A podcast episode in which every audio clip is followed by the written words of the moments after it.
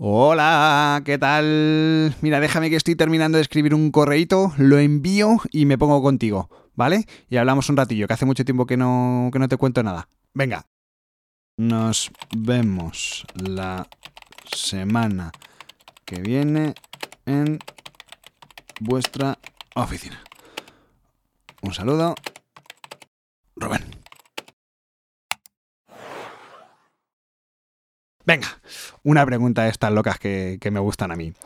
¿Sabes qué tienen en común una condesa ciega, la aeronáutica y Jessica Fletcher con el papel de calco, la mecanografía y el teclado QWERTY?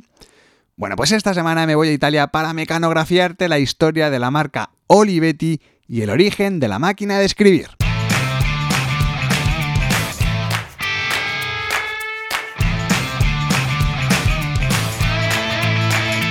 Brand Stoker con Rubén Galgo.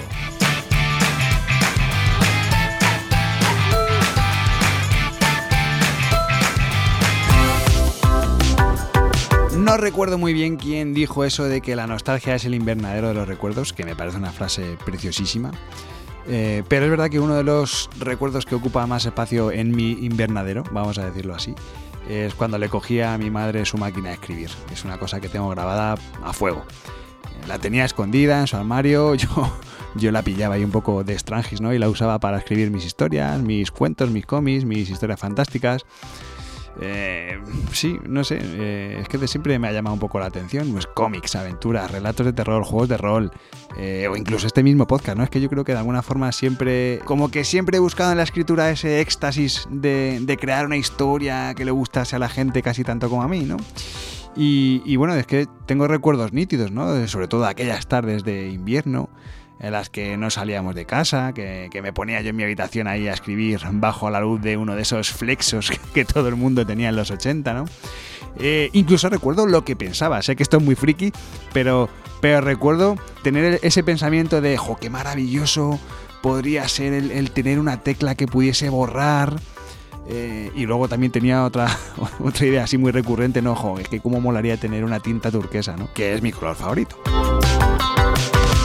Aunque en aquel momento para mí la máquina de escribir era una especie de, de, ingenio tecnológico y casi casi una Dalí de la modernidad, en el siglo XIX ya había máquinas de escribir, esto lo sabes.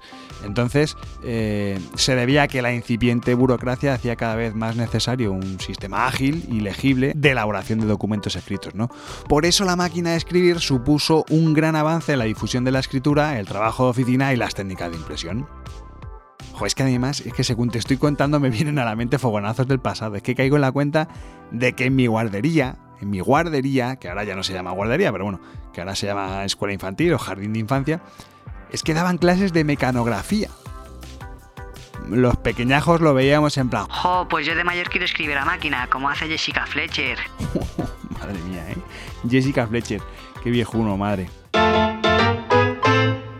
La primera patente de una máquina de escribir data del año 1714 y su inventor fue el tipógrafo, ojo que es un tipógrafo, británico Henry Hill, que seguro que te suena si eres muy amante de las tipografías, ¿no? Bueno, pues al principio no eran muy comunes y no se empezaron a comercializar o a venderse hasta el año 1864 gracias a un inventor americano llamado Christopher Latham Sols. A este buen hombre, a él se le atribuye lo que es el, el, uso de la cinta entintada y el mecanismo que traslada el golpe de la tipografía al papel. ¿No? Entonces, este sistema precisamente fue lo que le llevó a desarrollar el famoso teclado QWERTY. Y tú miras, esto me suena, pero no sé muy bien qué es. Si miras el teclado de tu ordenador, e incluso el de tu móvil, verás que los primeros caracteres que aparecen debajo de la fila alfanumérica, bueno, numérica, mejor dicho, corresponden a las teclas Q, W, E, R, T, E, Y. ¿Vale? Es decir, si lo sumas todo, pues QWERTY. Estas letras precisamente son las que dan nombre a la distribución de teclas diseñadas por el señor Scholz. Su propósito principal básicamente era que las personas escribiesen más rápido. Para tal fin distribuyó las letras de tal forma que se pudieran usar las dos manos para escribir la mayoría de las palabras. Otra de las aportaciones del teclado QWERTY fue que separaba las letras más usadas de la zona central del teclado para que así de esta forma pues no se atascasen las máquinas de escribir, ¿no? que también era un, engorro que escribías un poco rápido y se cruzaban ahí, clac, y no, no podías seguir escribiendo.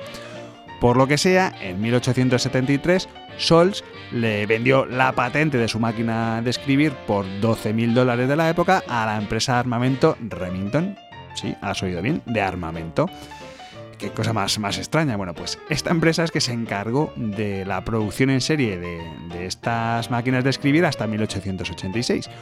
Curiosamente, aunque ese mismo año Remington vendió de nuevo su fábrica de máquinas de, escribir, básicamente porque las había estado fabricando durante los últimos 13 años, aquel ingenio pasó a los anales de la historia con el nombre de máquina Remington, que, es un poco ingrato, ¿no? Porque al final quien había inventado era el señor Sols y, y, al final era un invento suyo. Y es que Remington había estado vendiendo las máquinas muy poco tiempo. ¿A qué se debe este reconocimiento de marca? Bueno, pues es muy, muy, muy interesante. Resulta que la casa Remington empezó a organizar una especie de concursos de velocidad mecanográfica. Esto fue en torno al año 1888. Claro, esto le llevó a que muchos medios de comunicación se interesasen por estas pruebas, ¿no? Al final era, era casi casi como un deporte, ¿no? Y ya sabes que esto es muy, muy americano, ¿no? De quién es el mejor, el más rápido en, quién es el que se come más hamburguesas, ¿no? Esto es muy yankee, ¿no? El quién es el que más. Entonces ellos empezaron a hacer este tipo de concursos y el resultado fue que la compañía consiguió una publicidad efectiva y sobre todo gratuita.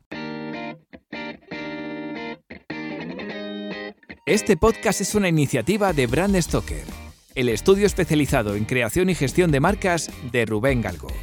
Si lideras una empresa o eres la persona responsable de crear o rediseñar la marca de tu compañía, no dudes en ponerte en contacto con nosotros. Búscanos en nuestra web brandstoker.com.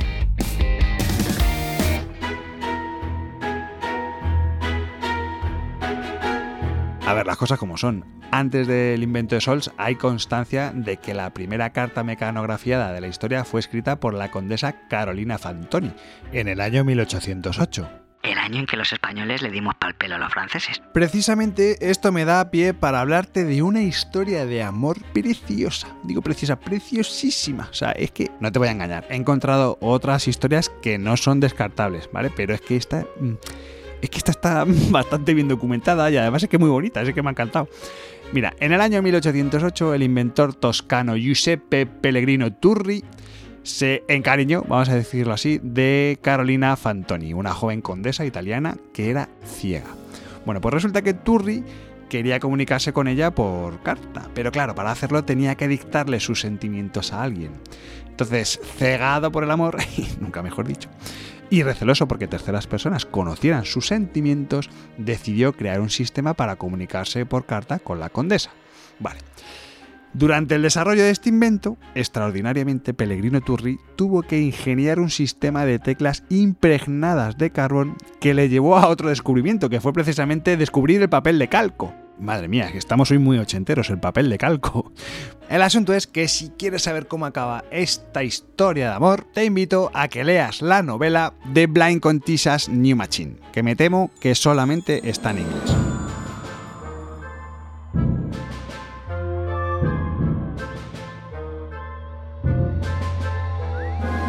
No te descubro Mediterráneo si te digo que a lo largo de su historia las máquinas de escribir han experimentado muchos avances y, muchas modificaciones también, ¿no?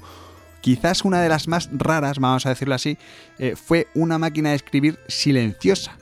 Esto es una cosa estupenda y es que resulta que era una máquina de escribir que no hacía ruido, que era silenciosa y curiosamente no triunfó porque la gente no quería eso. A la gente le gustaba el ruido de las teclas. es alucinante, ¿no? Y al final no, triunfó. O sea, fíjate lo importante que es el, conocer bien eh, los gustos y los intereses de tu público objetivo, ¿no? Para, para posibles proyectos.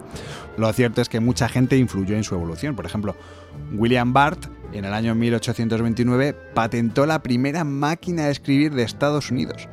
Además, Bart eh, es un personaje digno de estudio porque fue inventor, científico, soldado, topógrafo y masón. De hecho, él fue quien trazó los lindes entre los estados de Minnesota y Wisconsin. Y fue uno de los fundadores de la Gran Logia de Michigan, en la que además fue venerable maestro de su tercera logia. O sea, es un tío súper místico, súper, no sé, era una, personalidad, bueno, pues eso, decimonónica, ¿no? Que es un poco lo que le pega a este tipo de personajes. Después tenemos a François-Pierre Foucault, que fue quien en 1839 diseñó la primera máquina de escribir en braille. Después tenemos a Charles Tuber y Oliver Eddy, que mejoraron algunos elementos a mediados del siglo XIX, hasta que llegamos a 1855 para conocer una máquina inspirada en un piano fabricada por Giuseppe Ravizza. Este italiano solo manufacturó 16 unidades, 16 máquinas de escribir. Pero ojo, en 1864 inspiró, yo creo que además de manera descarada, a Sols durante la creación de su famoso teclado QWERTY.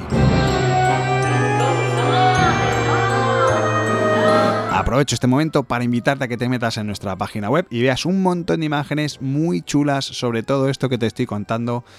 Que, bueno, pues ya sabes que estamos en brandstoker.com.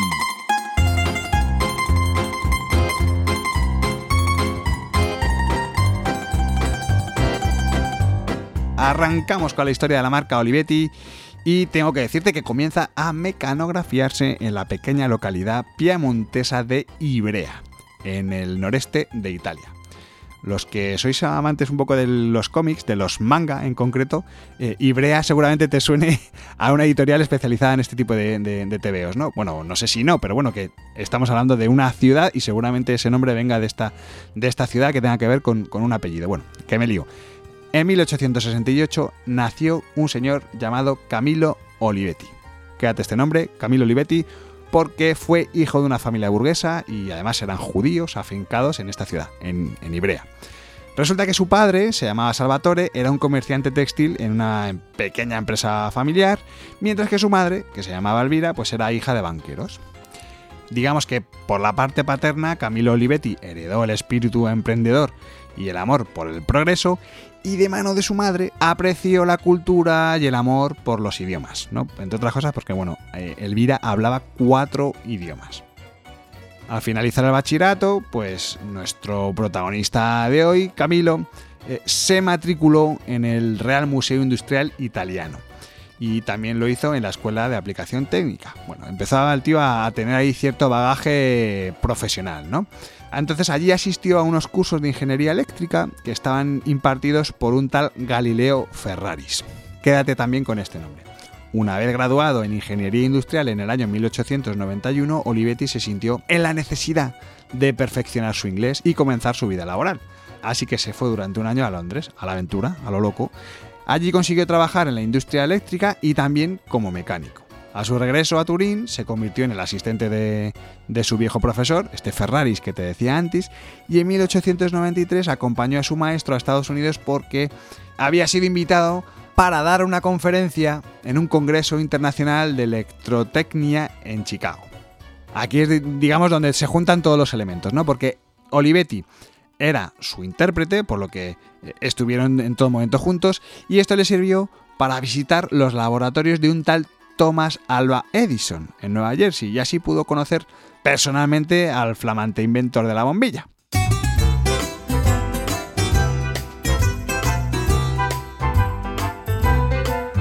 De vuelta a Italia, Olivetti estaba entusiasmadísimo por lo bollante que era la industria americana y, bueno, empezó a tener ahí unas ideas de, de emprendimiento. ¿no? Entonces lo primero que hizo fue crear una empresa de importación de máquinas de escribir y, de bicicletas, no me digas por qué, y lo hizo con dos antiguos compañeros de la universidad. Durante esta aventura concibió también la idea de fundar una empresa para producir y comercializar aparatos de, medición eléctrica. Y así es como nació en Ibrea en el año 1896 la Camilo Olivetti Co., que es un poco el nombre que le puso en plan americano. En honor a la verdad, los inicios de la actividad industrial de esta empresa no fueron muy productivos y Olivetti se dio cuenta rápidamente de esto y entendió que tenía que cambiar su público objetivo, vamos, que tenían que ir a los incipientes laboratorios de investigación de la industria eléctrica. Así que en el año 1903 trasladó su fábrica a Milán y al año siguiente a Monza. Claro, esta evolución eh, fue importante, ¿no? Entonces despertó el interés de la filial italiana de su amigo Thomas Alva Edison, que se incorporó al accionariado de la empresa junto con un importante banco de inversión. Y aquí empezaron los problemas, porque a Olivetti no le gustaba mucho la dependencia económica que tenía de sus nuevos socios. Tras obtener una negativa después de intentar impulsar la actividad investigadora de la compañía, en el año 1808 cogió a los mismos 40 empleados que se llevó a Milán y se volvió con ellos a Ibrea para establecer la primera fábrica de máquinas de escribir de Italia. El primer modelo de máquina de escribir fue la Olivetti M1 y fue diseñado íntegramente ese mismo año 1908 por el propio Camilo Olivetti. Además, poco a poco fue fabricando componentes, fue perfeccionando sus máquinas gracias a, bueno, pues a los viajes que se iba haciendo de vez en cuando a Estados Unidos. Y pese a ser socialista, la verdad es que mm, Olivetti se sentía muy muy atraído por el progreso que estaba generando el capitalismo estadounidense, hasta el punto que él mismo, a, sí mismo vaya, se definía como socialista liberal, es una especie de chocolomo. En cualquier caso, el interés por todo lo estadounidense le llevó a comprar maquinaria de allí, eh, bueno, pues de alguna forma para estudiar su nivel tecnológico y una vez superado ese análisis, pues ya es cuando él se sentía preparado para iniciar la producción, ¿no? Y así hizo. Te estoy hablando de que eran los años en los que se celebraba la Exposición Universal de Turín, en el año 1911. Y fue un auténtico espaldarazo para el reconocimiento de la marca, sobre todo ligado a la máquina esta que te digo, la Olivetti M1. Aunque si tengo que marcar un hito esencial o vital o un, digamos, un, un, cambio de paradigma dentro de la compañía, sin lugar a dudas, ese fue el estallido de la Primera Guerra Mundial, que fue lo que presentó el mayor punto de inflexión para la compañía.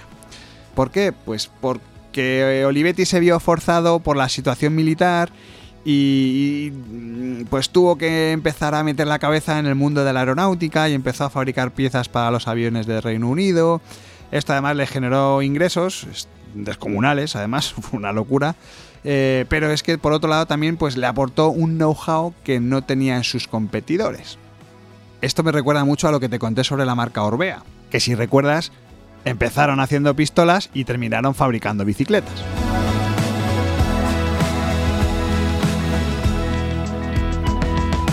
La posguerra vio a Olivetti producir la M20, que fue una máquina de escribir cada vez más perfeccionada, que tuvo bastante éxito y además es que le permitió a Camilo implementar un proyecto comercial basado en la atención al cliente a través de sucursales. Esto también era algo poco trabajado en la época, ¿no? Entonces, esta estrategia le llevó a vencer a la competencia internacional, principalmente a la estadounidense y a la alemana, y además lo hizo para entrar en una política de bajada de precios que, que bueno, que no se reñía con la calidad, ¿vale? O sea, que era un equilibrio bastante complejo.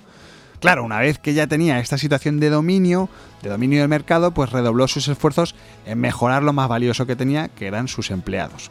De hecho, una de las iniciativas en las que Camilo y su hijo Adriano, Adriano Olivetti, que también quédate con su nombre porque es muy importante, eh, bueno, pues innovaron, pues fue ofrecer a los trabajadores un servicio de comedor. Es decir, que podían comer allí en las, en las instalaciones. Después crearon un servicio de guardería, hasta los 6 años para los hijos de, los empleados y a esto le fueron añadiendo actividades culturales, salidas a esquiar y las primeras colonias de verano, no de la empresa, sino italianas. Las primeras colonias de verano italianas son idea de Olivetti. Así que bueno, por supuesto, claro, eran para los empleados y los hijos de los empleados, ¿no? De, de su plantilla. Y así, pues bueno, pues poco a poco en 1936 Olivetti se convirtió en la primera empresa italiana que aumentó sus sueldos y el periodo vacacional en una semana. O sea, estamos hablando del año 36. Aquí estábamos a tiros, en España estábamos a tiros y este hombre estaba pensando en, estos progresos eh, sociales desde la empresa, que me parece muy interesante. ¿no? Aquí vemos un poco ese socialismo eh, liberal que decía él, ¿no? Pero ojo, cuidado, a los Olivetti no les preocupaban solo las condiciones físicas de sus empleados, es decir, las psíquicas también.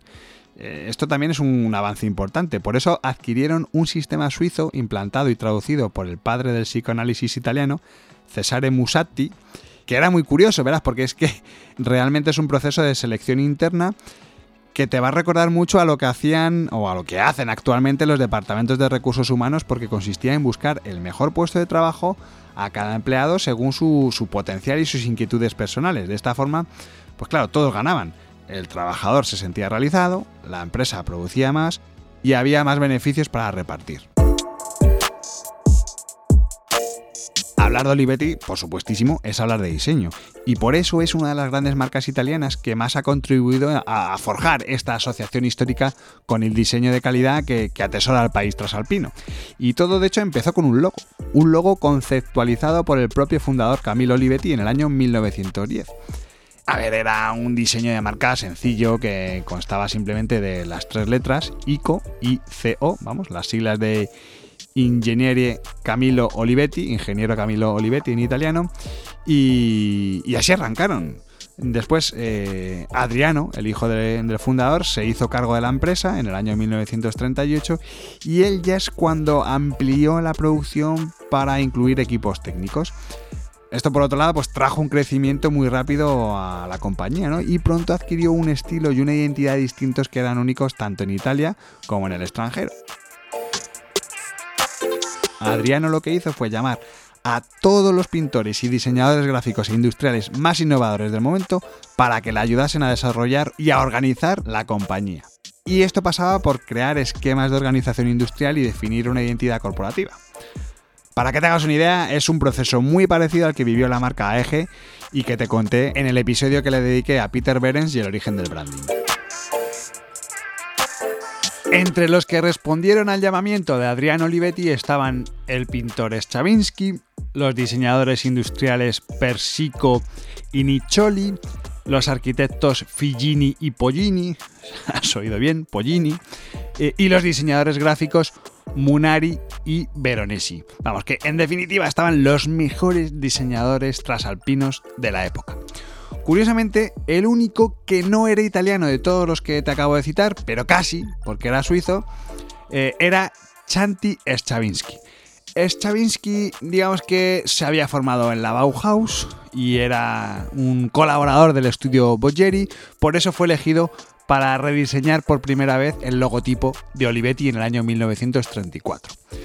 Su diseño se inspiró en las serifas de los caracteres de las máquinas de escribir Olivetti y rompió con ese lettering que era muy típico, ¿no? que tenía un toque floral creado por Camilo Olivetti, ¿no? Era así ese, ese rollo que se llevaba en aquel momento, que era como muy manuscrito y bueno, muy básico, ¿no?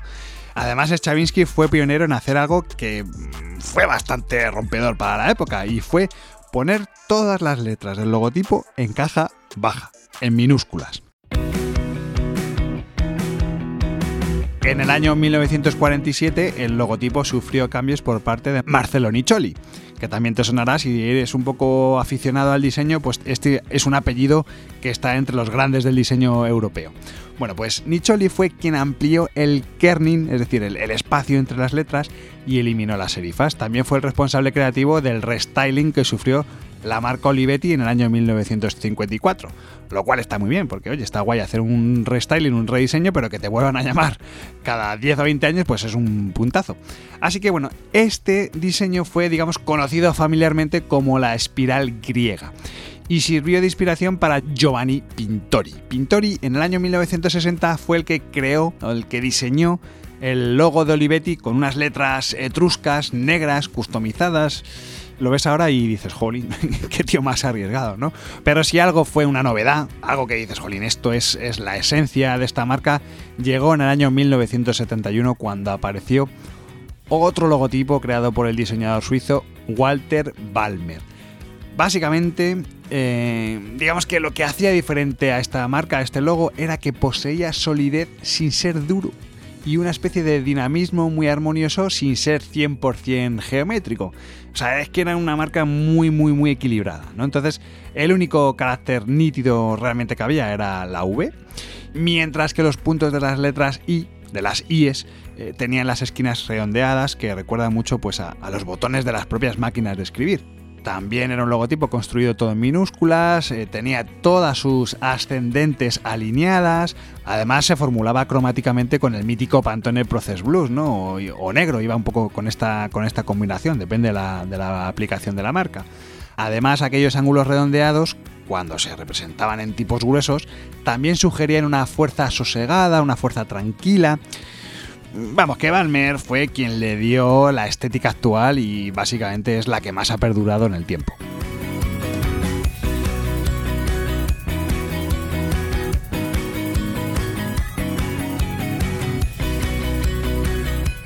Ya estamos acabando. Y antes de echar el cierre, quiero decirte que en abril del año 2021 la marca de Ibrea evolucionó la identidad visual de Balmer e introdujo una nueva paleta cromática con los colores de la bandera de Italia. Se empezó a usar la O, así como si fuese un símbolo, con un color verde. Eh, se acompañó del logotipo Olivetti en rojo. Y bueno, digamos que fue un proyecto curioso que fue eh, ejecutado por el departamento de, de branding de Team Groups y lo cierto es que tuvo bastantes críticas negativas, ¿no? Porque, bueno, eso de meter los colores del país es un poco burdo, algo que está súper manido. No sé, parecía más una involución que una, que una evolución. Pero bueno, antes de que termine de contarte esta historia, tengo que elogiar el interés que ha mostrado Olivetti históricamente por el diseño en general y por la comunicación visual en particular. O sea, mención especial al uso del branding como palanca para implantar su filosofía de marca de manera transversal y además hacerlo en toda la compañía. O sea, es que esto es encomiable, ¿no? Por no hablar del legado de diseño gráfico que han dejado, ¿no? Como tantas y tantas marcas italianas. Por eso no es de extrañar que el propio Adriano Olivetti considerara la marca como un elemento central del complejo sistema de identidad corporativa que incluso ha inspirado a gigantes de renombre mundial como Apple. Por ejemplo, con el diseño de sus famosos iMacs diseñados por Ettore Sotsas.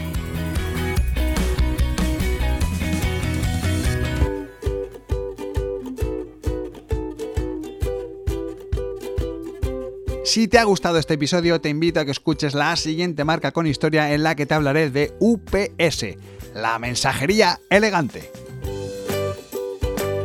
Antes de despedirme, quiero recordarte que puedes seguirnos en Twitter, Facebook e Instagram, donde nos encontrarás con el usuario Brand Stoker, o si lo prefieres, me puedes seguir a mí a través del usuario Crenecito. Este podcast es una iniciativa de Brand Stoker el estudio especializado en creación y gestión de marcas de Rubén Galgo. Si lideras una empresa o eres la persona responsable de crear o rediseñar la marca de tu compañía, no dudes en ponerte en contacto con nosotros. Búscanos en nuestra web, brandstoker.com. No olvides comentar este episodio, valorarlo con 5 estrellas, darle a me gusta, compartirlo en tus redes sociales y si te has quedado con ganas de más, pues te invito a que escuches más episodios en brandstoker.com y aplicaciones móviles para iOS y Android. Muchas gracias por estar ahí y recuerda, como dijo Paul Rand, el diseño es simple. Por eso es tan complicado. Hasta el próximo programa. Chao.